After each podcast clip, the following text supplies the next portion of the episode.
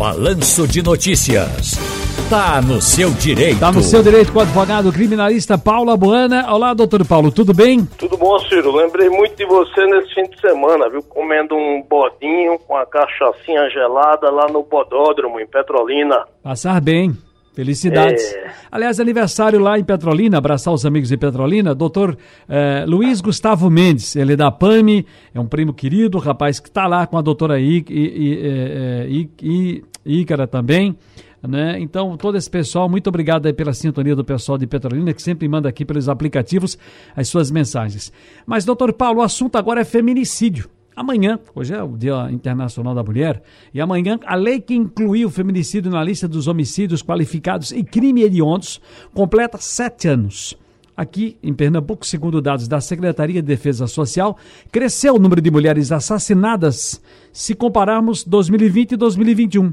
Ano passado, das 241 mulheres mortas em Pernambuco, 86 foram vítimas de feminicídio, enquanto em 2020 foram 237 mulheres assassinadas, 75 foram vítimas de feminicídio. O que é um feminicídio? Ah, essa lei realmente ajuda? Nós estamos dando algum passo para melhorar essa situação? Pelo menos pelos dados estatísticos, não, né?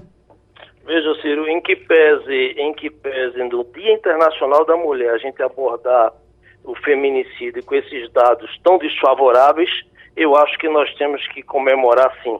Foi uma lei de março de 2015, a Lei 13.104, que foi promulgada pela ex-presidente Dilma Rousseff. Então, veja, eh, estamos melhorando? Eu penso que sim, porque hoje o feminicídio, ele é um, um crime hediondo, ele agrava o crime de homicídio, né, do artigo lá 121, as penas são altíssimas e há de se, de se entender exatamente, eh, Ciro, que numa situação como essa, onde sociologicamente, historicamente, a mulher é alvo eh, de, de, agressões só por conta do gênero, só por conta de ser mulher, a, a, ou se pune com muito rigor, ou talvez essa situação ainda estivesse pior, sabe, Ciro? Eu não comemoro, mas, por outro lado, bato palmas para essa lei que existe tem sido aplicada aí com muita frequência, porque a população, de um modo geral, só toma conhecimento nos casos que viram midiáticos, que são emblemáticos. Mas quem exerce, quem pratica, quem milita no direito penal, sabe que dia a dia são muitos os tipificados no crime de feminicídio. Para quem ainda não entendeu a diferença entre feminicídio e homicídio, a, a, gente tem que entender que nós temos essa diferenciação do, do feminicídio. A diferença entre homicídio e feminicídio, doutor Paulo? Olha, o homicídio simples, pela lei, é aquele que é, para o teu público entender, o ato de matar alguém. Agora, caso hajam outras circunstâncias no assassinato, essas circunstâncias entram como qualificadoras do crime, é, é, que aumentam a pena e, no caso do feminicídio, torna o crime hediondo. hediondo né? O feminicídio é um qualificador. Uh, uh, é você matar a mulher, um homicídio doloso, consumado ou tentado, em razão de ser ela do gênero feminino, de ser ela, na cabeça do agressor, um ser mais fraco, um ser que ele pode é, ter uma atitude monstruosa como essas que a gente vê. Estamos ainda numa sociedade que tem muito, mas muito para se melhorar. Diante dos fatos que a gente assistiu recentemente, até tema de nosso, nossa enquete de hoje, que é do Mamãe Falhei, porque aquilo não é Mamãe Falei, é Mamãe Falhei, onde esses camaradas que pintaram e bordaram aqui dizendo que vão trazer a nova política, esse é o tema que nós temos aí em voga.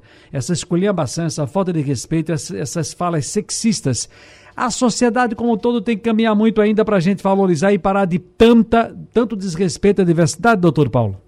Sim, Ciro, sim, mas veja, a imprensa ajuda muito, os costumes, os hábitos, os movimentos sociais, as cobranças que são feitas.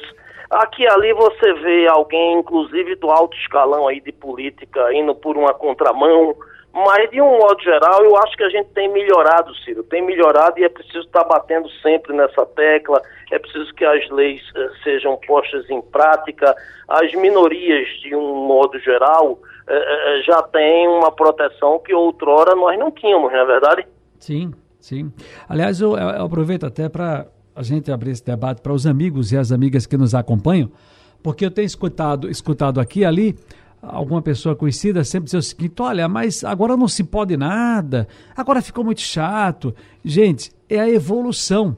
E nós temos que aprender também a evoluir. Eu tenho 54 anos. Se eu for levar em conta minha formação, meu tempo, aquilo que eu vi quando criança, e acho que somos contemporâneos, doutor Paulo, há de Isso. se entender que muita coisa mudou. E se eu não tivesse mudado, aqui eu não estaria onde o senhor está exercendo sua função, laborando, eh, militando como advogado, como operador do direito nacional, o senhor não estaria. Então nós precisamos entender que nós também estamos, não somos uns simplesmente darwinistas, mas estamos aí evoluindo.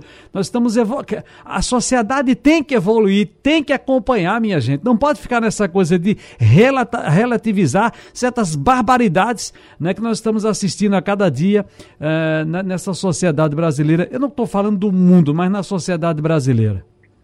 E o mundo, Ciro? Você, você quer ter depressão? Vá ver mais tarde os noticiários. Eu tenho comentado com os colegas aqui, é deprimente quando você vai assistir os noticiários aí dessa guerra. Rapaz, o ser humano matando o outro, sabe, você manda matar, assassinar quem você não sabe nem quem é, crianças, idosos, mulheres.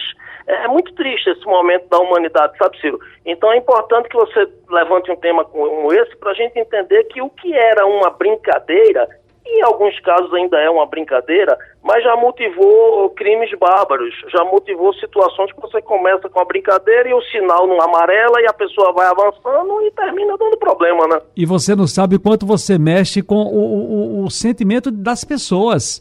Porque tem também a questão psicológica, né? Porque você está ali de repente com a fala sua, você está abusando de alguém, você está uh, uh, rebaixando alguém, você está ferindo alguém com seus atos, atitudes, suas, suas falas.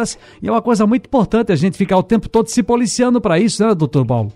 É necessário, Ciro, é necessário. Acho que, que a vida pode e deve ser leve. Acho que as brincadeiras saudáveis, gostosas, elas precisam acontecer.